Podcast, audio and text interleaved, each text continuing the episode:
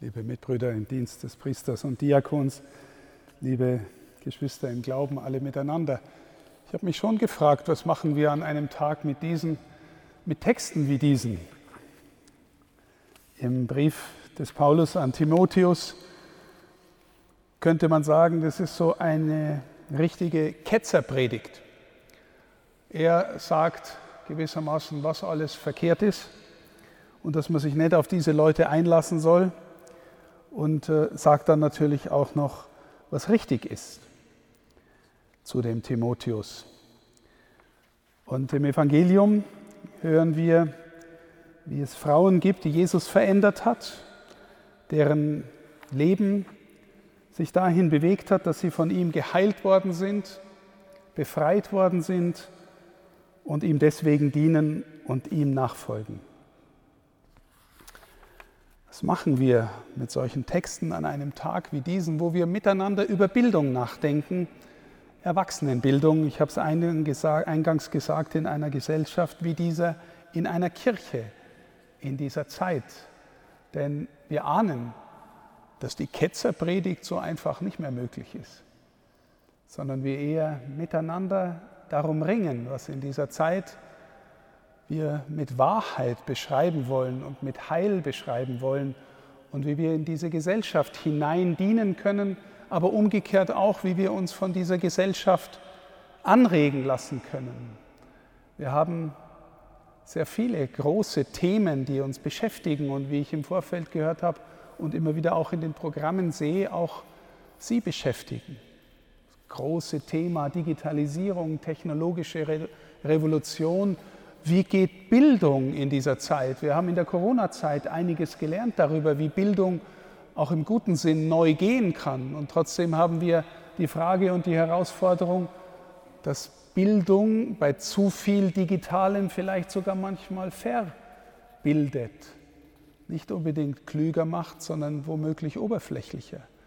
Wir haben das große Thema, das vielleicht drängendste gesellschaftliche Thema der ökologischen Krise, des Klimawandels. Und wir glauben, dass wir gerade als Kirche da ein starkes Wort haben, dass wir mitsprechen können in diesen Debatten. Wir haben die Migrationskrise weltweit, Menschen, die zu uns kommen und uns mit ihrer Kultur beschenken oder konfrontieren, mit ihren Wertvorstellungen. Wir haben diese und andere Fragen und Themen, die uns bedrängen und wo wir als Kirche immer wieder neu ein Wort in diese Welt hineinsagen wollen, von dem wir hoffen, dass es erhält, dass es auch befreit, dass es Heiler macht, Weltheiler macht.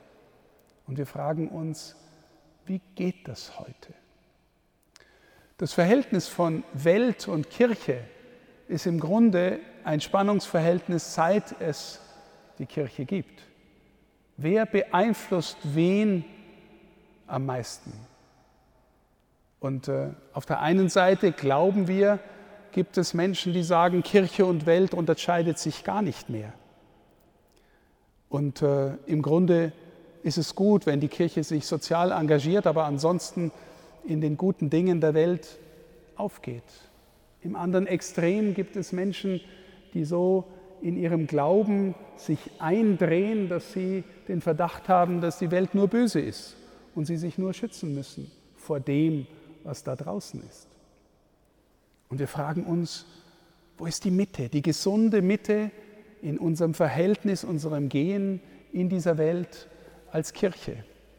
Ich möchte es mal an einer Frage festmachen, die mit Werten zu tun haben, weil wir in unserer Bildungsarbeit ja ganz oft auch im Dialog mit dem Staat sagen, wir machen Wertebildung. Wir wollen in unseren Schulen, in der Erwachsenenbildung, auch in unseren Einrichtungen des Sozialen, in der Caritas Werte leben. Aber liebe Geschwister, die Frage ist, kommen Werte von Wertungen, die eine Gesellschaft miteinander macht? Oder setzen Wertungen, die wir machen, Werte voraus? Kommen Werte von Wertungen, die wir machen? Oder setzen Wertungen Werte schon voraus? Ein ganz einfaches Beispiel, nächstes Konfliktfeld, das Thema Covid, Thema Impfungen. Heute erst habe ich in einem Gespräch wieder den Satz gehört, Gesundheit ist ja das Allerwichtigste. Wenn Gesundheit der wichtigste Wert wäre, dann wären alle, die krank sind, extrem arm dran. Und wer wäre schon von uns ganz heil? Ist womöglich ein Beispiel dafür, dass wir in der Gesellschaft Wertungen produzieren, die einen vermeintlich wichtigsten Wert zeigen. Ja, aber so ganz einfach ist es doch nicht, weil wir natürlich glauben und wollen, dass auch durch das Leben aus dem Glauben Menschen heiler werden, in einem ganzheitlichen Sinn gesünder werden. Wie wird der Mensch gesünder? Und zwar vielleicht sogar unabhängig davon, ob er gerade leiblich krank oder gesund ist. Wahrscheinlich haben Sie alle schon mal das Phänomen erlebt, dass Sie einem Menschen begegnet sind, der schwer krank war, aber in der Art und Weise, wie er mit der Krankheit umgegangen ist, gesünder als Sie. Womöglich. Bilden Wertungen Werte oder setzen Wertungen Werte voraus?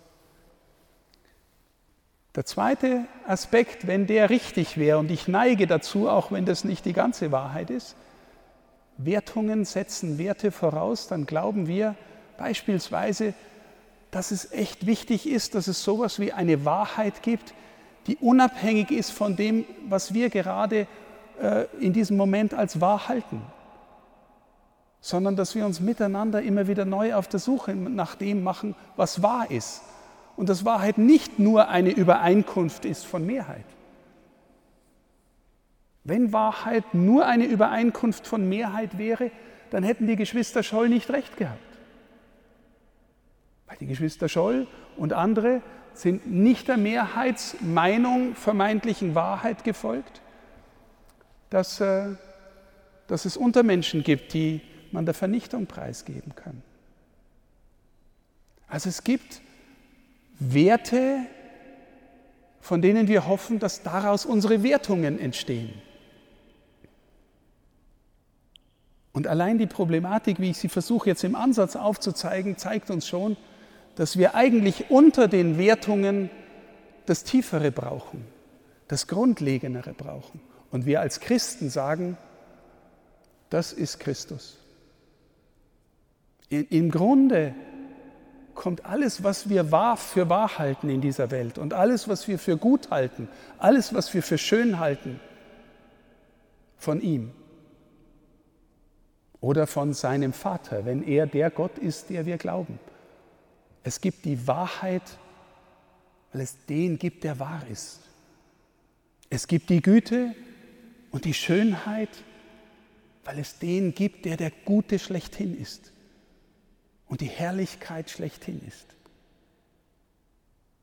Und deswegen sagt das Konzil, eingangs habe ich es gesagt, ähm, das Lumen Gentium ist das Licht, das alle Völker erleuchtet, Christus, das Licht.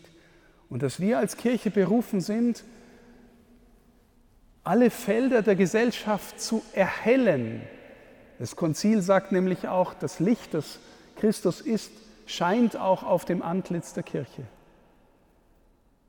Wir fragen uns heute, scheint es genug? Wir haben genug Fragen, Verfehlungen, wo wir spüren, das Licht ist verdunkelt. Und trotzdem bleibt es da. Ich möchte mit einer Überlegung abschließen, die mir auch noch wichtig geworden ist, damit wir auch in dem, was wir an Bildungsarbeit wünschen und uns wollen, damit wir nicht nur die kognitive Ebene bedienen, sondern wie Sie viele in Ihren Programmen auch immer wieder sagen, ganzheitlich, ganzheitlich den Menschen in seiner Persönlichkeit helfen wollen, zu wachsen und zu reifen. C.S. Lewis hat einmal das provozierende Wort gesagt, die Menschen, die bei der Frage stehen bleiben, ob man auch ohne Jesus ein guter Mensch sein kann, wissen noch nicht, was Leben ist.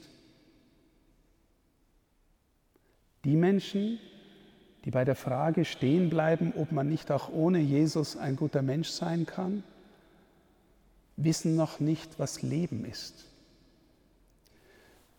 Louis geht eine Stufe tiefer und sagt, wir leben grundsätzlich in einer Welt, wo wir uns schon darüber verständigen können, was ist fair, was ist vielleicht gut.